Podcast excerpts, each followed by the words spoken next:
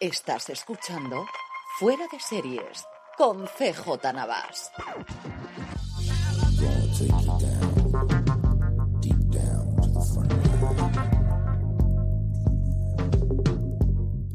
Hola a todos y bienvenidos a Fuera de Series Review, el programa de Fuera de Series donde analizamos cada semana y comentamos y debatimos sobre nuestras series favoritas. En este caso le toca a American Crime Story el asesinato de Gianni Versace, la segunda parte de la serie de antología American Crime Story que se nos había retrasado y oye, qué mejor ocasión que acaba de ganar el Globo de Oro hace tan solo unas semanas para poder hablar un poquito de ella y para ello tengo conmigo a Alberto Rey. Alberto, ¿qué tal? ¿Cómo estás? Fenomenal. ¿Con ganas de hablar del asesinato de Gianni Versace? Llevo, llevo todo, desde que se estrenó hablando de esta serie, pero vamos, no puedo, seguir, ¿eh? Nueve meses hemos estado aquí aguantándonos. Eh, Más lo que estuvimos esperando a que, a que se estrenara en condiciones, ¿eh? porque acordaos que, que tuvo un estreno, o sea, no fue de esas series que llegan al día. Sí, se estrenó primero en, en, Antena 3 y luego llegó completa bajo demanda a Netflix en No recuerdo las fechas, pero creo 15 que de marzo, se paro, por ahí. que primero llegó Netflix, luego la otra empezó a meterlo al día, no sé, seguramente Álvaro lo sabrá mejor. Sí, Antena 3 llegó en torno al 15 de marzo y, a finales de mes llegó, a finales de ese mismo mes llegó a Netflix. Álvaro Nieva, ¿qué tal? Que, que, yo sé que tú también te vuelves eh, loco por hablar del asesinato de Gianni Versace. Estoy muy contenta, muy contento de hablar de esta serie y estoy fascinado porque en la sintonía ha dicho con CJ Nava y en realidad estás tú que viene a ser como un juego de, de suplantación de identidades muy, muy Andrew Cunanan. Era un pequeño guiño a Andrew Cunanan en este podcast de, de review. venía el pelo, vaya. Venía perfecto. Eh, bueno, antes de, mm, de meternos a, a, destripar este American Crime Story, el asesinato de Gianni Versace, eh, recordad que nosotros siempre hacemos un preámbulo de unos 5 o 10 minutos sin spoilers, donde hablamos de la serie, de qué es esta serie, de qué va, qué nos ha parecido. Luego damos paso a, a la sintonía, de cabecera y luego ya nos metemos en la parte con spoilers y ya destripamos la serie eh, trama por trama. Así que si no habéis visto todavía la serie, no la habéis visto completa, os podéis quedar todavía con nosotros unos 10 minutitos más.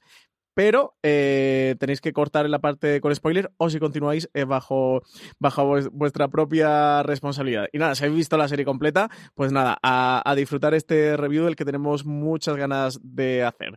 Recordemos que American Crime Story está creada por Ryan Murphy, el asesinato de Gianni Versace está desarrollada por Scott Alexander y Larry Karasewski. Eh, además, la serie está escrita al completo por Tom Rob Smith, protagonizada por Darren Criss en el papel de Andrew Cunanan, Edgar Ramírez eh, como el eh, Gianni Versace, eh, Ricky Martin como el compañero de Gianni Versace y Benélope Cruz, la actriz española, como Donatella Versace. Es la segunda temporada de esta serie antológica original de FX. Ganó el Globo de Oro a Mejor Serie Limitada en, en la última edición de 2019, eso hace tan solo unas semanas. Además, Darren Criss ganó el, el, Globo de Oro a Mejor Actor en Serie Limitada o Telefilm venían en, de la última edición de los Emmy, de los Emmy 2018, de ganar el Emmy a Mejor Miniserie o TV Movie. También ganó a Mejor Actor Protagonista de Miniserie o TV Movie para Darren Criss y ganó también en Mejor Dirección de Miniserie o TV Movie por el primer episodio, ese The Man Who Would Be Vogue, eh, que, que estaba dirigido por Ryan Murphy. Alberto Rey, ¿qué te ha parecido a ti? Sin spoilers, American Crime Story, el asesinato de Gianni Versace. A mí me ha parecido una de las series del año. No, no, no esperaba, esperaba mucho, pero lo que no esperaba es esta serie. Esperaba una serie buena, pero me pasó como al espectador que se plantó en Antena 3 creyendo que le iban a dar una serie de salseo y de, petardeo, buena, pero de eso, y me encontré con otra infinitamente mejor. Y Álvaro, Oniva, ¿qué te ha parecido a ti este American Crime Story, el asesinato de Gianni Versace? Yo estoy de acuerdo con eso, pero sí que es verdad que yo ya iba confiando 100% en Ryan Murphy porque eso nos pasó también con Phil, que pensábamos que iba a ser una cosa súper trash, súper pelea de gata y luego tenía mucha profundidad, entonces yo llegué con muchas ganas a, a, Versace y cumplió con mi expectativa de lejos y para mí ha sido la mejor serie de 2018.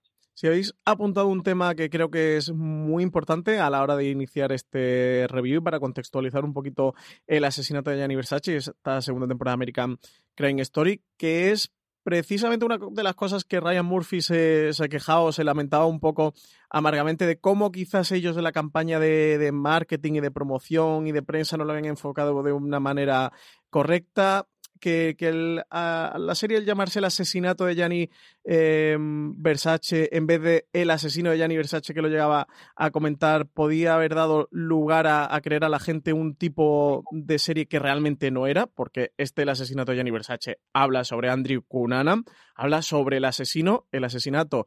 Eh, no voy a decir que es anecdótico, porque no lo es, pero bueno, te lo plantan nada más empezar la serie y dicen, bueno, ahora vamos a hablar sobre Andrew Cunanan, vamos a hablar sobre el asesino, que es lo que realmente le interesa a Ryan Murphy contar y contar todo ese contexto, el papel de los homosexuales en Estados Unidos a finales de los 90 y, y todo lo que hay alrededor. Creo que a nivel de público le pudo afectar, la serie tampoco ha ha sido muy vista, tampoco se habló mucho de ella, en prensa tampoco funcionó demasiado bien Álvaro. No sé tú, ¿qué opinas de, de este lamento amargo de Ryan Murphy? Que bueno, que creo que se ha visto un poquito recompensado al, al ganar el Emmy, el Globo de Oro. Mira, yo estoy hasta el moño, perdón, de esta queja de la gente. De que digan, hoy es que es el asesinato de Gianni Versace y no se ve la vida de Gianni Versace. A ver, cariños, si quisieseis hacer un biopic de mm, nueve capítulos viendo desde Gianni desde chiquitito hasta Gianni que se muere y lo matan, se llamaría The Life and Death of Gianni Versace. La serie se llama El asesinato de Gianni Versace. Y en los ocho primeros minutos se muere Gianni Versace y lo asesinan. O sea que te da lo que te dice el título. ¿Qué pasa? Que el asesinato como tal no puede durar nueve capítulos porque es una escena. Entonces, muy inteligentemente, lo que te hace es darte el asesinato al principio, luego hacerte todo el contexto y luego volver al asesinato y, y tener esa cumbre con qué pasó con, con Andrew Cunanan en su último momento. Entonces, yo de verdad que no entiendo esto, esta queja de que no se ajusta a lo que dice el título, porque en ningún momento la serie pretende ser ni un biopic ni un true crime. Y, y luego, si queréis, lo hablamos más, más a fondo, pero es que American Crime Story no es una serie de crímenes como tal, entendiendo crímenes como, como asesinato. O sea, ya la primera serie de, de OJ, el crimen de OJ no se trataba de cuando se moría la mujer, sino que se trataba de todo el bochorno que se generó en torno al juicio, del circo mediático, del ninguneo a la abogada, etcétera, etcétera. Entonces, como que el concepto de crime que tiene American Crime Story es muchísimo más amplio que el asesinato entendido como le han disparado con una pistola a un señor. Sí, más de criminal que de crimen, ¿no? Eh, Alberto, ¿qué piensas tú en torno a todo esto que surgió alrededor de, del asesinato de Gianni Versace, que parece que, que, pudo afectarle eso, sobre todo a nivel de, de, público, pero también a nivel de prensa? También la serie venía con un parto raro. Acordémonos que la segunda temporada de American Crime Story iba, iba a estar eh, centrada en el Katrina, en el huracán Katrina y todo lo que había pasado después. Un acontecimiento que televisivamente es de lo más grave, porque se ha cargado dos series que yo sepa. Y entonces lo adelantaron esta, esta, esta tercera entrega que se convirtió en la segunda y, y, todas las noticias que llegaban de ese adelanto eran con fotos de Penélope, con estas, mm. con estas locuras, este, este desbarajuste estético que es Versace, tampoco se inventaron nada. Y, y sí que es verdad que eh, confundía bastante. Por mucho que, esperáramos que fuera como la primera, como el asesinato de, o sea, el, juicio de OJ, eh, una serie que utiliza, que utiliza, digamos, el crimen del título para hablarnos de otro crimen mucho más amplio y para, y para reflexionar, pero es verdad que ese parto fue, fue complicado y, y, y, nos daba a mí a mí a mí sí que Álvaro confiaba más pero yo yo no las tenía todas conmigo ¿eh? porque cuando Ryan Murphy se pone petardo es muy petardo también. Hace buenas series pero ojo cuidado. Sí eh, a mí me pasó justo eso porque mmm, yo sí tengo que reconocer que, que, caí en la trampa de la promoción de la serie. Es que al final bueno pues si, si ellos te lo cuentan es que irán por ahí los tiros. Lo que dice eh, Alberto que, que Ryan Murphy últimamente se ha puesto muy Prestige TV pero también tuvo un, una época petarda ¿eh? que estuvo ahí en Glee y, y esas fotazas de, de Penélope Cruz con, con, ese vestido rosa que además todavía recuerdo, esas fotos muy recargadas de, de color te podrían eh, enfocar y por lo que iban comentando, iban, iban un poquito anunciando, sí que te podían enfocar la serie por, por ser algo más eso, no sé si llamarle... Eh, más trash. Más, sí, Tra sí, trash. sí, sí, le llamaría justo así, eh, que fuera algo más trash. Creo que no tiene nada que ver y quería aprovechar este preámbulo por si nos están oyendo espectadores que, que, no se han puesto todavía con American Crime Story, el asesinato de Gianni Versace, por reivindicarla que no es ese tipo de serie y, y si eso fue lo que le echó para atrás en su día para verla eh, desmentírselo y, que se pongan con ella. El asesinato de Gianni Versace es una serie fantástica y como decía Álvaro, es verdad que, veníamos de, de mm, OJ Simpson o de, People versus O.J. Simpson, que, que, no era ese tipo de serie y viéndolo ahora y con perspectiva, tiene, tiene todo el sentido. Pero bueno, estamos inmersos en esa campaña de, promoción. Yo tengo que reconocer que, que, al menos que sí que caí en la trampa. De hecho, fuiste tú, Alberto, quien me comentaste de no, no, no, no, eh, esto es un serión y, no va por ahí. A partir de ahí la vi, ¿eh? Yo tardé 15, 20 días desde que llegó a Netflix en verla. Es que además cuando se, cuando se anunció esto del Katrina, la gente se preguntaba, bueno, ¿qué, qué tiene que ver el Katrina con Crime Story. Precisamente lo que contaba Ryan Murphy es eso, que no se tratan de crímenes eh, en un sentido tan literal, sino que el crimen de, del Katrina, si se llegaba a hacer, pues la negligencia que se había cometido y, toda esta injusticia que se había cometido contra el pueblo. eh, Álvaro, ¿recomendarías American Crime Story, el asesinato de Gianni Versace para quien no la haya visto? Hombre, pues si te he dicho que la serie mejor de 2018, yo creo que sí. Algo apunta. Alberto, tú también la recomendarías para ti también, es de las mejores de 2018. Sí, la recomendaría, pero daría la, la, la indicación contraria a la que se daban en muchas promos. Es una serie muy seria. No te vas a reír, no, no hay oy, oy, oy, oy, no hay ni uno en toda la serie. Eh, bueno, pues pasamos, hacemos el corte a la parte con spoilers, eh, escuchamos la sintonía de American Crime Story, el asesinato de Gianni Versace, nada, nos ponemos a destriparla con cuchillo.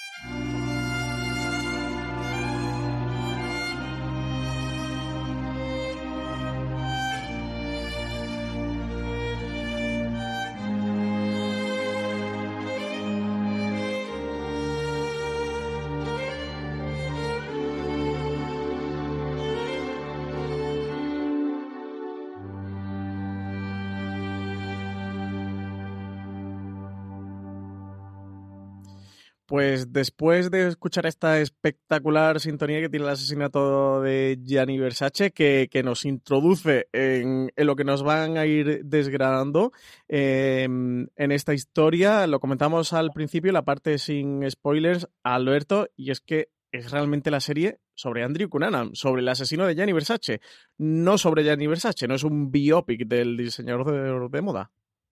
Y además es un es es él lo utiliza hace una cosa que, hicieron Jan Few de Murphy y Falchuk y en este caso sus dos, los dos guionistas realmente que han impulsado el proyecto, eh, que es coger lo que sabemos del personaje y rellenarlo, rellenar con lo que, con las partes que no se que no se conocen para hacer una, una narrativa que probablemente alguien que conociera Cunan al 100% a lo mejor te dice, pues como dijo Olivia de Havilland, pues no fue así, ya, pero en la serie funciona, funciona muy muy bien y él es el, el personaje central, pero vamos, sin ninguna duda. De hecho, en, si habéis visto todos los, premios de interpretación que le han dado a Darren Criss, en ningún momento se ha cuestionado que la serie no sea él.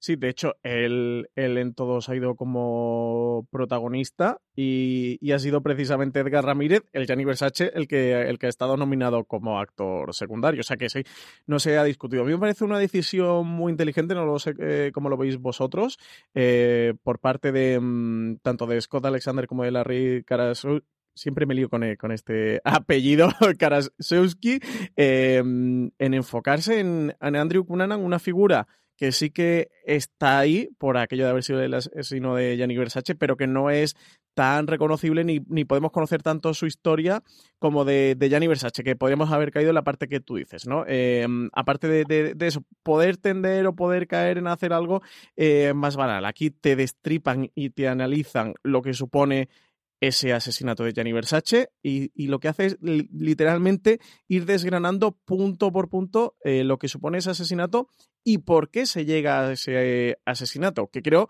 eh, de verdad que es la idea que más le interesa mm, a los creadores detrás de contar esta historia, más que contar la vida de, de Gianni Versace, es contar por qué eh, se llega a producir su asesinato, Álvaro Niva. Y ojo, un momento que, que están adaptando un libro, nunca olvidemos de Vulgar Favors, que es un libro muy malo, muy, muy bien documentado, pero bastante mal escrito, pero que es la base de la serie.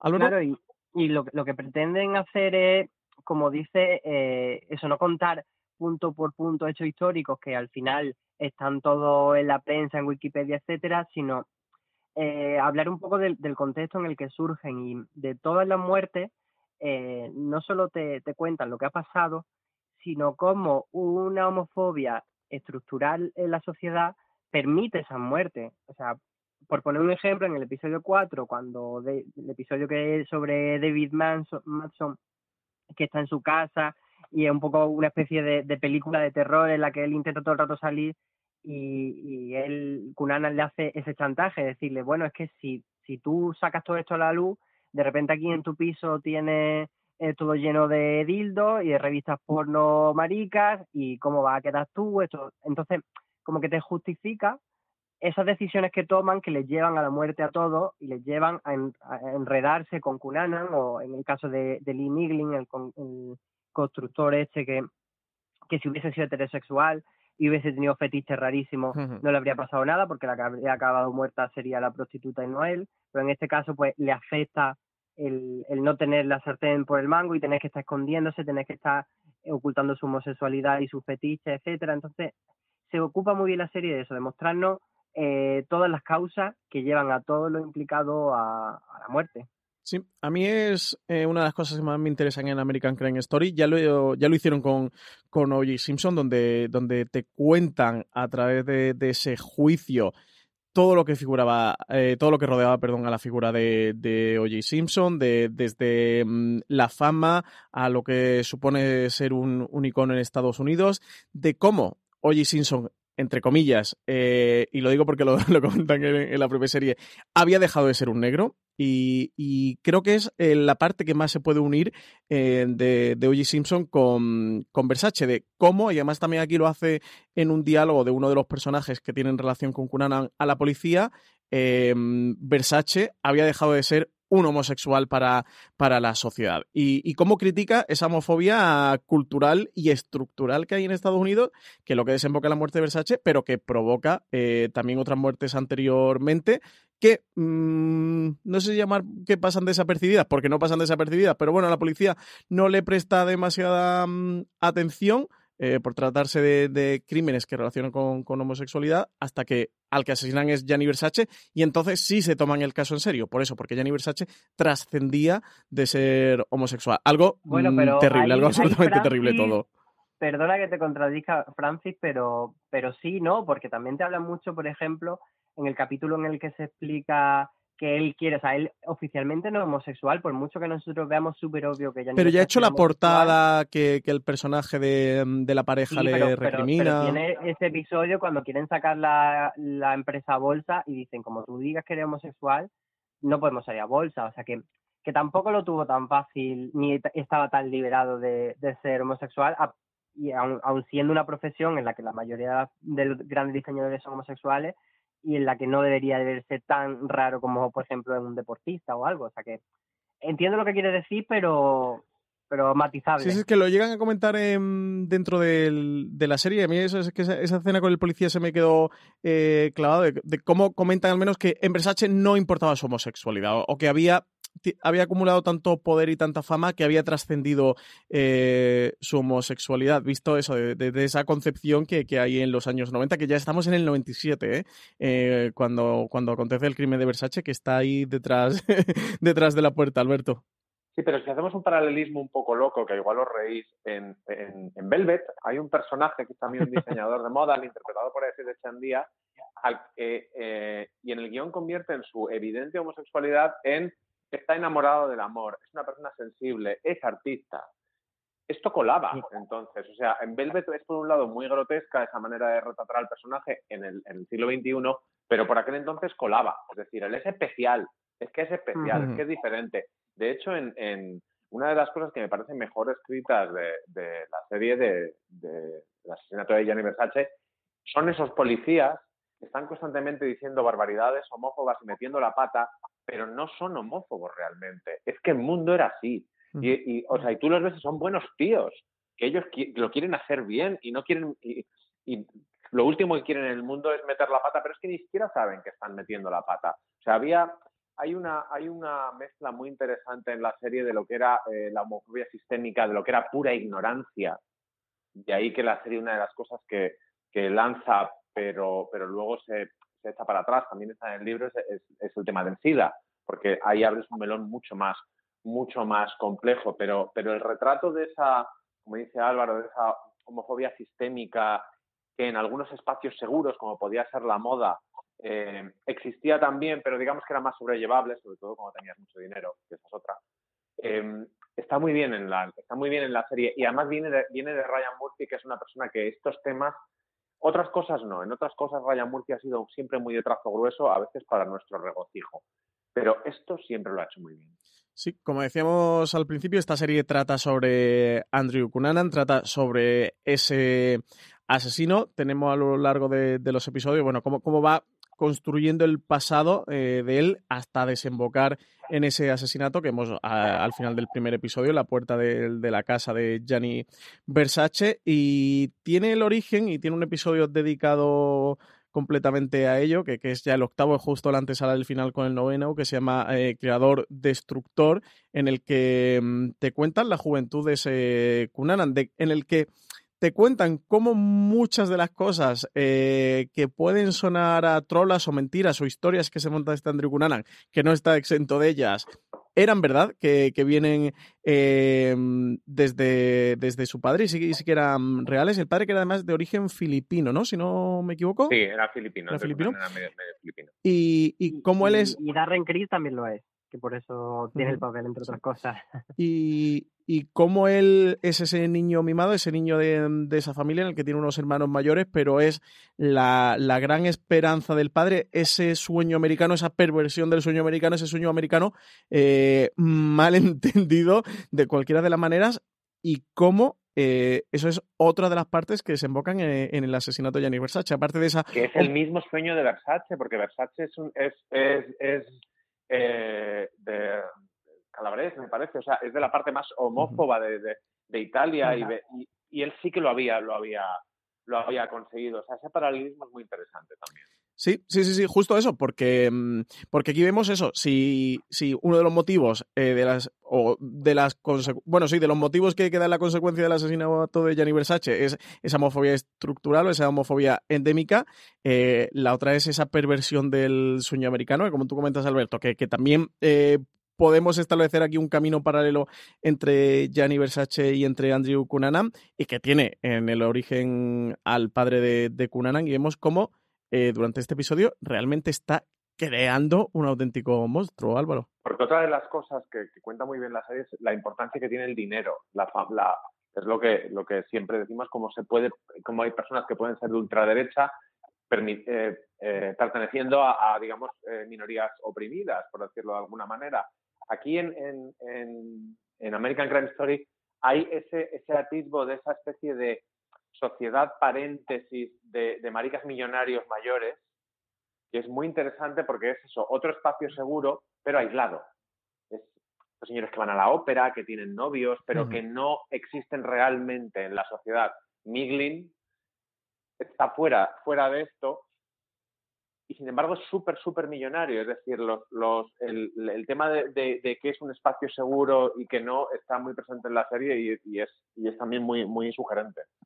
Sí, te cuenta también hasta dónde llegan esos espacios seguros, porque al final Lee no, no le acaba protegiendo.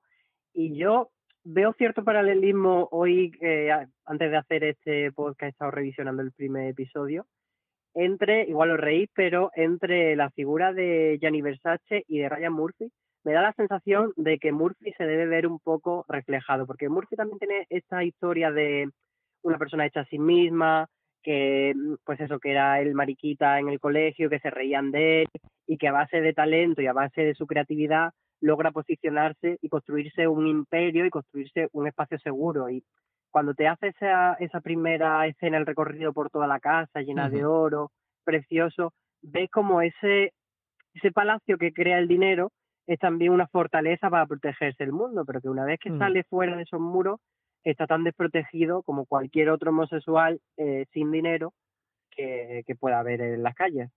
Sí, yo sí que... Además los dos tienen también un paralelismo muy interesante que yo lo, he comentado alguna vez con, con, gente de las, revistas de, de, estilo de vida y de moda para las que trabajo, que es que tanto Ryan Murphy como Gianni Versace lo que tienen en común es que se les puede acusar de ser vulgares constantemente, pero jamás de ser cutres.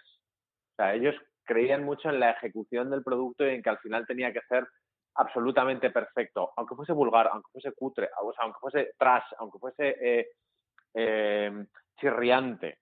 Eh, en eso yo creo que sí que tiene razón Álvaro, que, probablemente Ryan Murphy se vea más reflejado en este personaje mm. que, por ejemplo, en, un, en alguien tan absolutamente reprimido como Armani, mm. que sigue vivo, por cierto. Yo sí que veo ese, o intuyo ese paralelismo también durante el, primer episodio. Es verdad que, tienen ciertas, o pueden tener ciertas similitudes eh, en la figura. Un Ryan Murphy que, se dedica a dirigir la mayoría de los primeros eh, episodios de series que está produciendo. Lo hace también con esta American Crane Story. Eh, una dirección de un primer episodio que además es fantástica. Ese plano secuencia que tú comentabas, Álvaro, cómo se va desenvolviendo por la casa y te va retratando esa, esa jaula dorada, fortaleza eh, que se ha construido de, de belleza.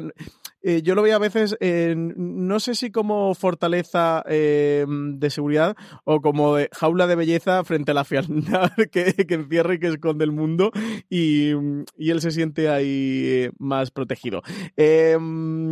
Vayamos a Penélope Cruz, que no me la quiero dejar atrás. Una Penélope que estuvo nominada en los Emmy, no lo consiguió finalmente, estuvo nominada en los Globos de Oro, tampoco lo llegó a conseguir. Em, en el caso de los Globos de Oro fue Patricia Arquette, quien finalmente se lo llevó por fuga en Danemora. Tiene el papel de interpretar a Donatella Versace, la hermana de, de Gianni Versace, una Donatella Versace con la que guarda cierta relación y amistad. Alberto, ¿crees que está Penélope Cruz a la altura de este papel de Donatella Versace? Pues no es que guarde cierta relación de amistad, es que, es que le ha sacado unos cuantos millones haciendo promoción de sus productos. Me divierte mucho que a, que a Penélope se le, se le acusara en su momento, aunque se le acusa prácticamente siempre de lo mismo, de, de hacer una imitación casi de humorista del personaje, de hacer una muchachada nadie se paró a pensar que Donatella Versace es, así. misma una muchachada, que es así. Cuando ves la actualidad, porque está ya muy pasada, muy pasada de vueltas y, a la vez es más reivindicable que nunca. Pero a mí me parece que está muy bien, porque además no es un personaje protagonista y tiene que comerse unos marrones. Las, las, dos barbaridades más homófobas en la serie las dice ella, mm. las dice su hermano. Entonces, eh, no es un personaje agradecido, no es simplemente salir mm, súper guapa y, y llorando y a mí me parece que está muy bien y creo que no debe de ser nada fácil. Pensad en lo que tiene que ser para un actor interpretar a alguien que conoce todo el mundo, que tú conoces bien, es decir, que sabes la parte que el mundo no ve y que además lo tienes que convertir en un, en un larger than life porque si no, no tendría sentido en la, en la serie y porque Donatella lo es. Yo, yo estoy muy, muy a favor de la, de la interpretación de Penelope y me gustaría la gente que la critica cuál es exactamente el problema que le ven, que, dónde lo habrían abordado. Porque recordemos que ya hubo un telefilm eh, hace, hace unos años maravilloso que se llamaba House of Versace, en la que en el que Donatella lo interpretaba Gina Gershon. Gina Gershon, como siempre, se choteaba desde el principio de, la película, del personaje, de, todo. Y esto es completamente distinto. Esto va en serio lo de Penelope y está muy bien. Álvaro, ¿tú estás con la interpretación de P o eres también de ese bando crítico que le surgió? Yo estoy totalmente con Alberto porque es muy difícil hacer eh, Donatella sin que se te vaya arribísima está súper bien el acento, todo, y está en un registro dramático muy comedido, que para lo que es el personaje real era complicado. Yo solo te voy a decir lo de I will not allow that man, that nobody to kill my brother twice. Que esa frase la estoy diciendo.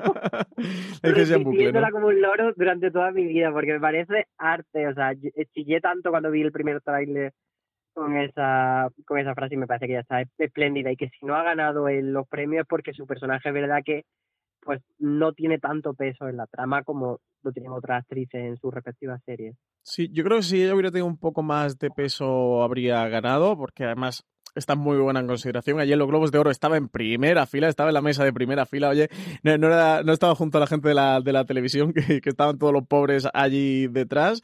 Eh, tiene un papel muy complejo, muy difícil. Es verdad que, tampoco tiene tanta mm, cuota de pantalla y un personaje que creo que es necesario también para, para la historia tener esa contrapartida, esa contraparte de, de Gianni Versace, de explorar un poco en, en, su figura, incluso más que en su figura, en el, en el lado humano, en la persona eh, que había detrás de esa figura Pero de, también es un personaje dispositivo, ¿eh? no, no es, es, un personaje que no hace que prácticamente no hace nada que no sepamos, que no esté absolutamente documentado, excepto dos o tres conversaciones que podemos imaginar perfectamente, pero no es un personaje, digamos, redondo. O sea, le, perjudica a Penélope el hecho de que haya otro personaje femenino en la serie que sale muy poquito, o sea, muy poquito, eh, menos que ella, o sale en un momento muy concreto, que es el de el de mm, la mujer de Miglin, que, ese, que ese sí que es un personaje redondo, un personaje que tiene un, que tiene un desarrollo además muy, muy complejo porque esa es una, eh, podríamos decir que, Donatella es la villana obvia. Donatella es la villana de los titulares, la, que imaginamos, la que queremos.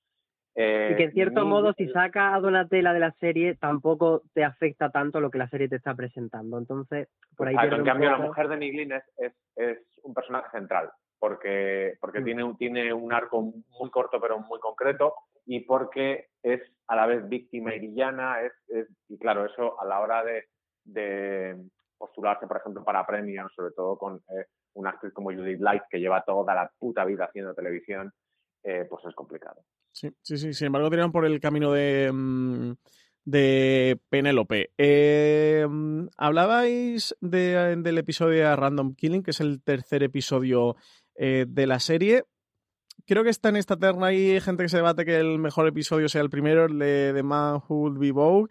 Eh, hay gente que está más por el tercero, Random Killing, gente que también apuesta más por el cuarto, el de House by the Lake. Claro, el de House by the Lake es este que, mm, Álvaro comentaba que parece casi un cuento, una historia eh, de terror en el que, mm, el que Andrew Cunanan finalmente termina asesinando al, al personaje en esta casa del lago. ¿Tú te inclinas más por el quinto episodio, Álvaro? Yo me, quedo con el cuarto, que es el de, el de esta casa del lago, y con el quinto, que es el que te cuenta la historia de Jeff Trail y toda la homofobia que él sufre en la marina. Es una historia prácticamente separada de la principal, pero que también te ayuda a conocer muy bien a otro personaje, a contarte otra perspectiva sobre este tema de la, de la homofobia, que es lo que está contando la serie en general.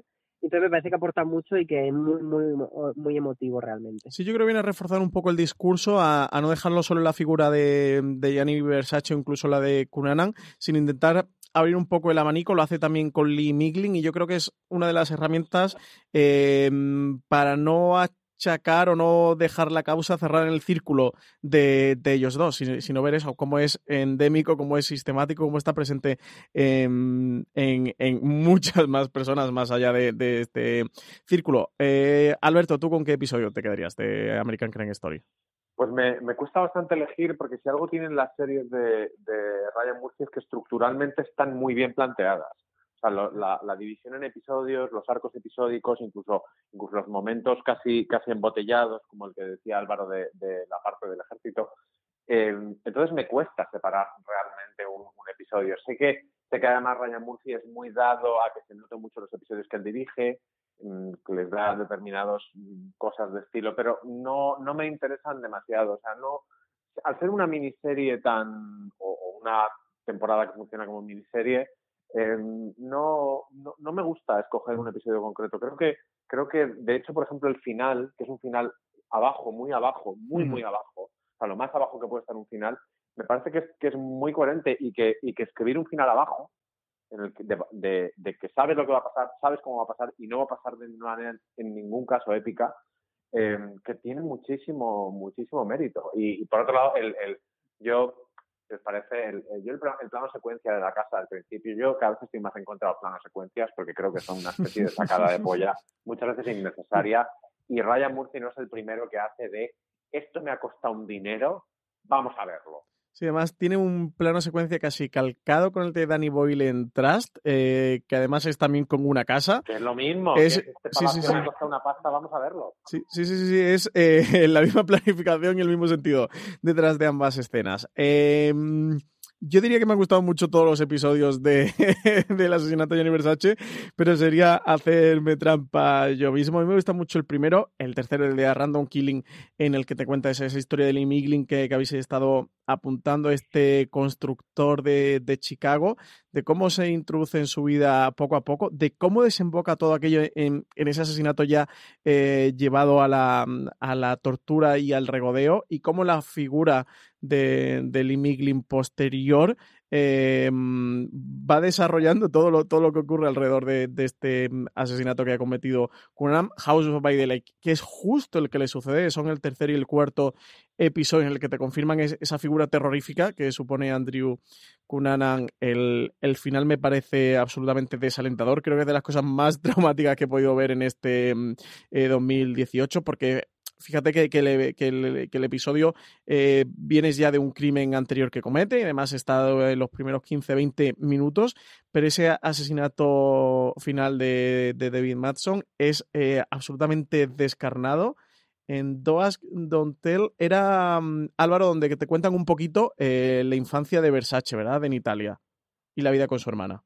Sí, a mí es que mm, haciendo así un poco balance, me interesan más esos episodios que parecen embotellados y que mucha gente eh, no acabaron de conectar con ellos porque estaban esperando como volver a la historia de, de Versace, estaban como impacientes, en plan de, bueno, pero ¿cuándo vuelve esto? Y a mí la parte de, de, de Jenny Versace con su infancia, e incluso también esa escena de Cunanan con su padre que tiene luego como una especie de visión y tal, ahí mm, no me pierde, pero mm, me llega a un punto que no me acaba de gustar tanto. Me quedo más con la, con la otra parte.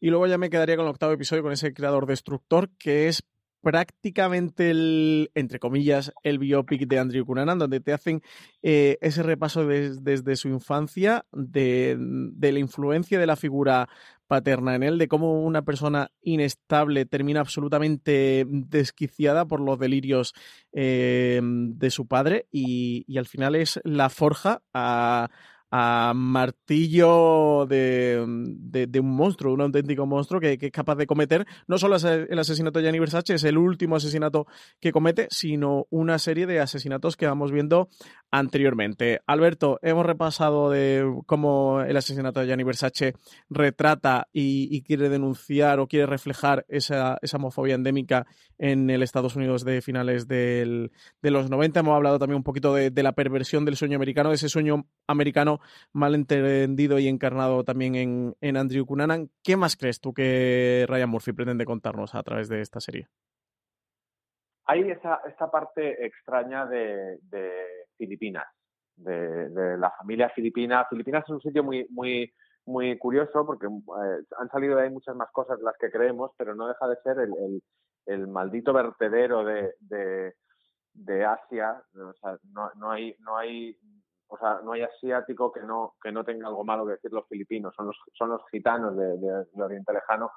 Y por otro lado, es, es, interesante cómo retrata esto eh, Murphy, porque él que el racismo lo ha tratado en sus, en sus series y en, y en, y en, una película, de hecho, pero de una manera un poco extraña, de, como torpe. Él, no, no, es un tema que no tiene, que no tiene muy bien pillado Y aquí, en cambio, como tiene el apoyo de, una realidad y de, un libro, de unos guionistas que se lo han currado por él, eh, lo hacen bastante bien los, productores, porque, porque realmente te, explican lo que es pertenecer a una, a una raza que no es la blanca, pero que sin embargo no tiene los estigmas de la negra o de la asiática.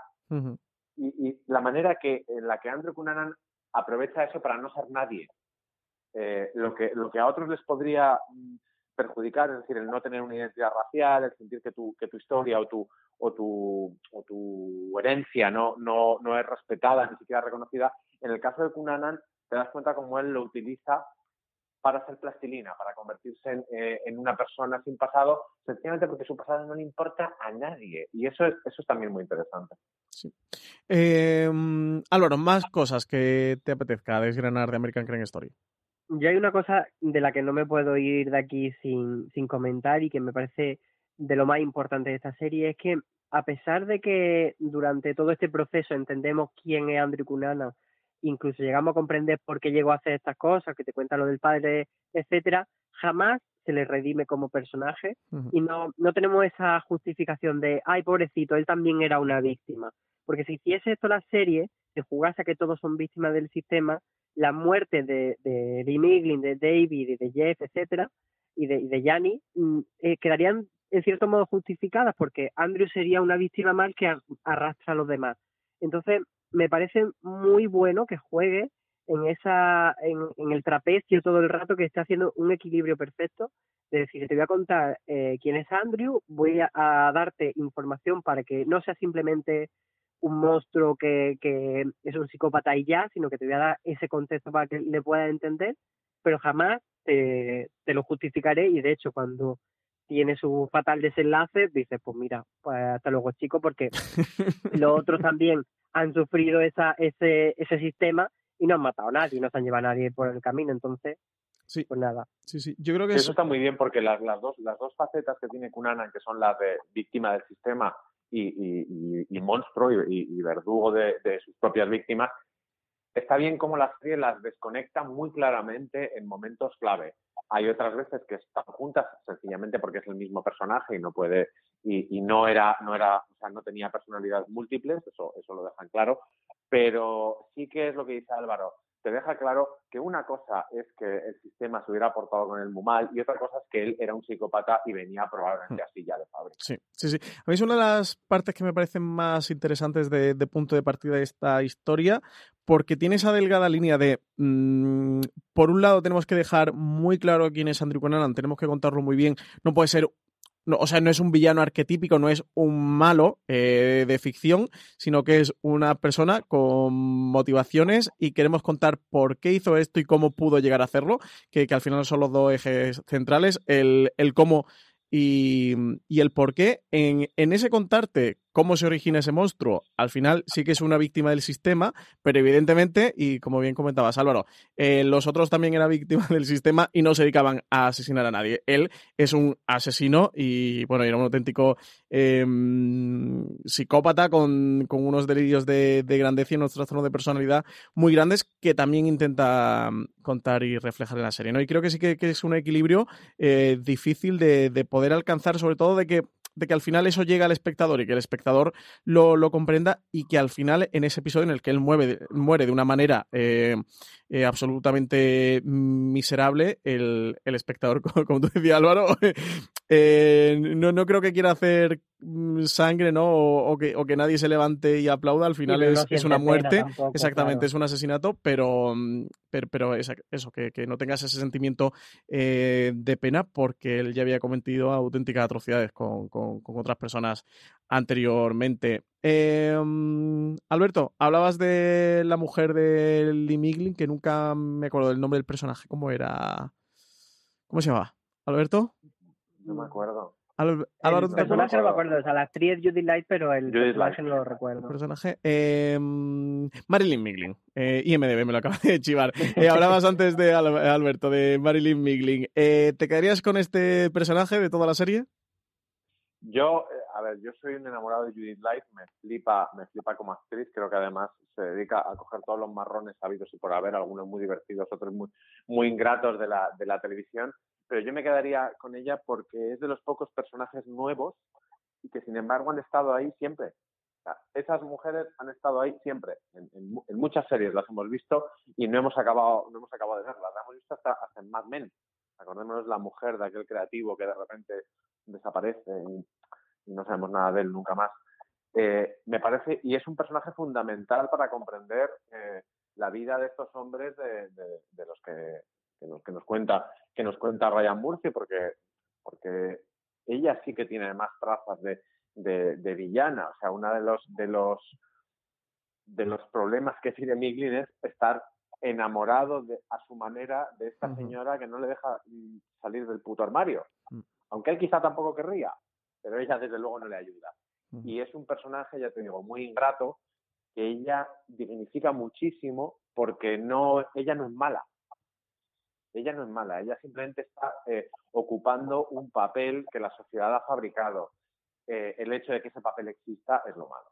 Sí, sí, hombre, yo creo que sí tiene ese punto de, crítica de Ryan Murphy, igual que lo hace con, con Cunanan, y lo hace con los, con los policías en todo momento, que tú antes lo comentabas, Alberto, de que ellos no son unos homófobos inconscientes, sino al final es una falta de, mm, de, miras o de, educación, una cuestión cultural, pero, pero creo que no sí te lo justifica. sí, maldita ignorancia. Sí, creo que, que no va a hacer sangre eh, con ese tipo de personajes como el de Marilyn eh, Miglin, por, porque eso, porque tiene un, un contexto y, y al final eh, su comportamiento es el resultado de, de, algo superior a ellos, pero creo que eso, que, que, no es que no entre a dignificarlo, sino que sí que te lo señala, o sea, que sí que te indica eh, cómo eran esas personas, porque sí que está en la potestad de cada uno eh, cambiar, o al menos no, no dejarse arrastrar por, por cosas que, que estén mal. Y Estamos hablando de los años 90, ¿no? Sí. De los años 40. Sí, sí, además eso, finales de los 90. De la parte del ejército que te está contando que se llevaba siendo igual desde, desde el siglo XVI. pero, pero la parte de Marilyn Miglin, que no deja de ser una persona de clase alta, que probablemente sea como, como estas señoras fijas que dicen, ah, pero yo tengo muchos amigos mariquitas. ya, sí, sí, vea, pero eh, tu peluquero no cuenta, o sea, no, y además no es tu amigo. ¿sabes? Es un personaje que ahí me parece eso, súper interesante, porque son personajes que siempre, siempre han estado ahí. Álvaro, ¿tú con quién te quedarías del asesinato de Gianni Versace? Yo me quedo sencillamente con el, personaje de Andrew Cunanan porque está súper bien construido. Me parece que te cuenta muy bien cómo para él Gianni Versace es una figura aspiracional, pero que a la vez él es una persona con delirios de grandeza, pero en el fondo lo que, lo que realmente es es un vago, porque es una persona que es inteligente, una persona que podría eh, hacer ese viaje que hace Yanni, decir de la nada hasta, hasta la cima, pero no lo consigue porque se entretiene en cosas más superfluas y en buscar eh, atajos rápidos y al final eso es los demonios de no conseguir lo que le lleva lo que lo conduce a lo peor de sí, pero pero yo creo que eso, que es la serie de Andrew Cunanan y fíjate, si me permite la paja mental, creo que está muy bien que no se llame la serie, no tenga el nombre de Andrew Cunanan, porque eso le daría demasiada importancia, no al personaje, porque sí el personaje central, pero sí, digamos que... A la figura, ¿no? De, claro, a la figura. De hecho, cuando... Le haría un monumento al nombre que es justo lo que la serie quiere evitar. Claro, y, y la serie, de hecho, cuando se, se anunció la primera vez por parte de FX, se iba a llamar eh, Versace barra Cunanan y al final lo quitaron. Entonces yo creo que tiene un poco de eso, de de aunque sea el protagonista, no darle ese papel protagonista. No, sé si tiene sentido. Sí, y hemos hablado poco de, la magnífica interpretación de Darren Criss, un Darren Criss eso que está, eh, que se sale eh, por todas partes en esta serie, en este papel como Andrew Cunanan. Eh, un Darren Criss que ya había trabajado anteriormente con Ryan Murphy en, en Glee, que quizás era el papel que, tuvo más importante, hasta, bueno, también pasó por American Horror Story, pero bueno, el, el papel quizás eso más importante. que no. ¿Pasó por eh, sí, en 2015 tenía el papel este de, mm, de, Justin. Bueno, era un papel muy pequeñito en American Horror, pero también trabajó. Es que he tirado de, de IMDB. sí, tenía un par de episodios. Tenía un par de episodios en el como Justin.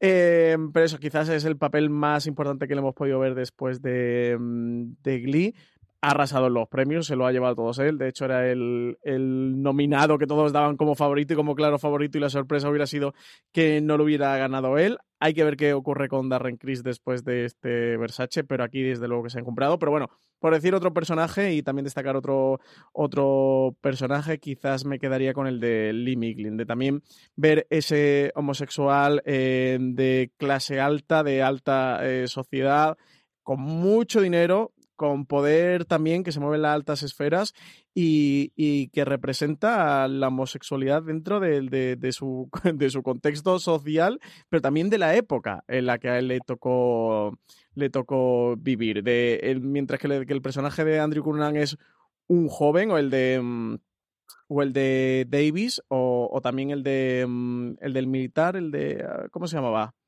Eh, Jeff Trail. El de Jeff Trail. Eh, aquí no, aquí tenemos ya una persona que, se encamina más a la, a la senectud que, a, la, a la juventud. Y me pareció un personaje muy interesante también, muy, muy buen desarrollado y eso, que te da otro punto de vista diferente dentro de, esta, de esta serie, que creo que si tiene algo es, que es rica. es un tipo de Chicago, eh, Versace vivía en Miami. O sea, ahí hay eh, pequeños golpecitos que da, que da sobre, lo que es también Estados Unidos. O sea, Chicago es una ciudad extremadamente conservadora, por mucho que sea grande y tenga mucho dinero.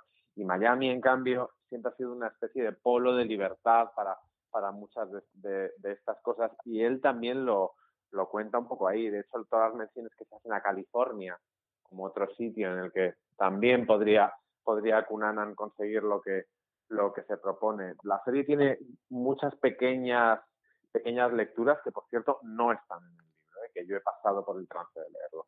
A mí es eso, es que si hay algo que, que, me fascina en Versace es la cantidad de, de, pequeños rincones que tiene para los espectadores, la, la cantidad de detalles, lo rica que es Em, en aportar eh, al espectador y, sacarle temas eh, para que reflexione y eso, y Lee Miglin, que creo que encarna parte de, mm, todo esto.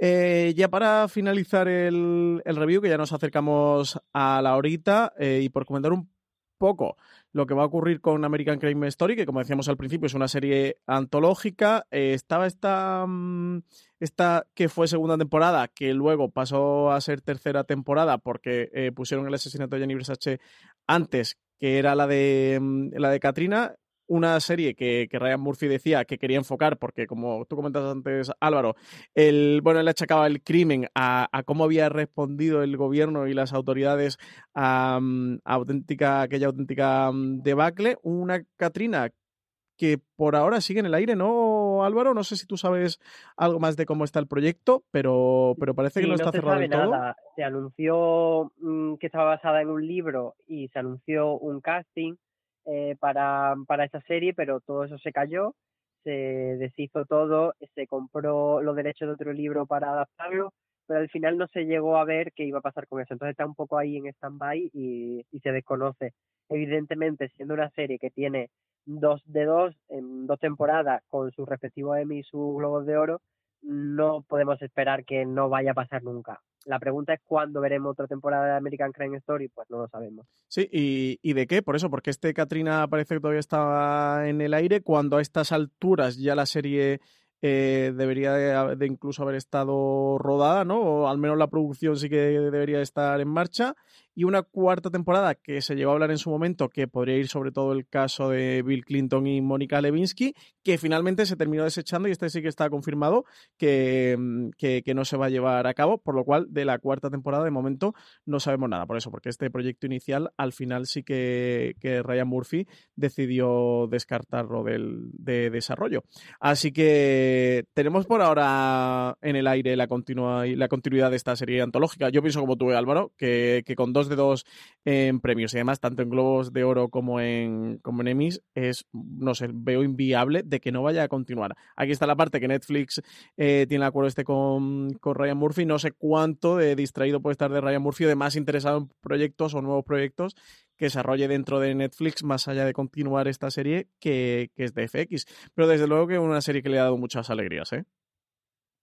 Yo, ojalá, aprovechando que ya está el señor Murphy en Netflix, una Wild Wild Country American Crime Story con Mindy Kaling como Sheila. Yo lo dije en su momento, lo sigo manteniendo. Sería maravilloso. Pues nada, eh, Alberto Rey, muchísimas gracias por estar aquí en, en Review con todos nosotros. Gracias a ti. Álvaro, eh, muchas gracias también por estar con nosotros en este review sobre el asesinato de Gianni Versace. Muchas gracias y por favor que no se nos olvide que lo que sucedió en esta serie aconteció cuando nosotros ya habíamos nacido y que puede volver a pasar. Así que mucho cuidado. Pues sí, sí, sí. Hay que estar pendiente. Y desde luego que es una serie que, que relata hechos que, que, ocurrieron en los años 90, pero, pero que siempre desgraciadamente, está de actualidad. Pues nada, muchísimas gracias a todos los que han estado ahí eh, oyendo este review de American Crime Story, el asesinato de Gianni Versace. Recordad que tenéis muchísimos más programas de fuera de series disponibles en la cadena de podcast de fuera de series, que estamos en iTunes, en Apple Podcast, incluso en Spotify o en Evox, donde además ahora tenemos un programa de mecenazgo, donde podéis disfrutar de, de programas antiguos del catálogo histórico de fuera de series desde 1,49 euros al mes. Y nada, que nos seguimos escuchando por aquí en Fuera de Series.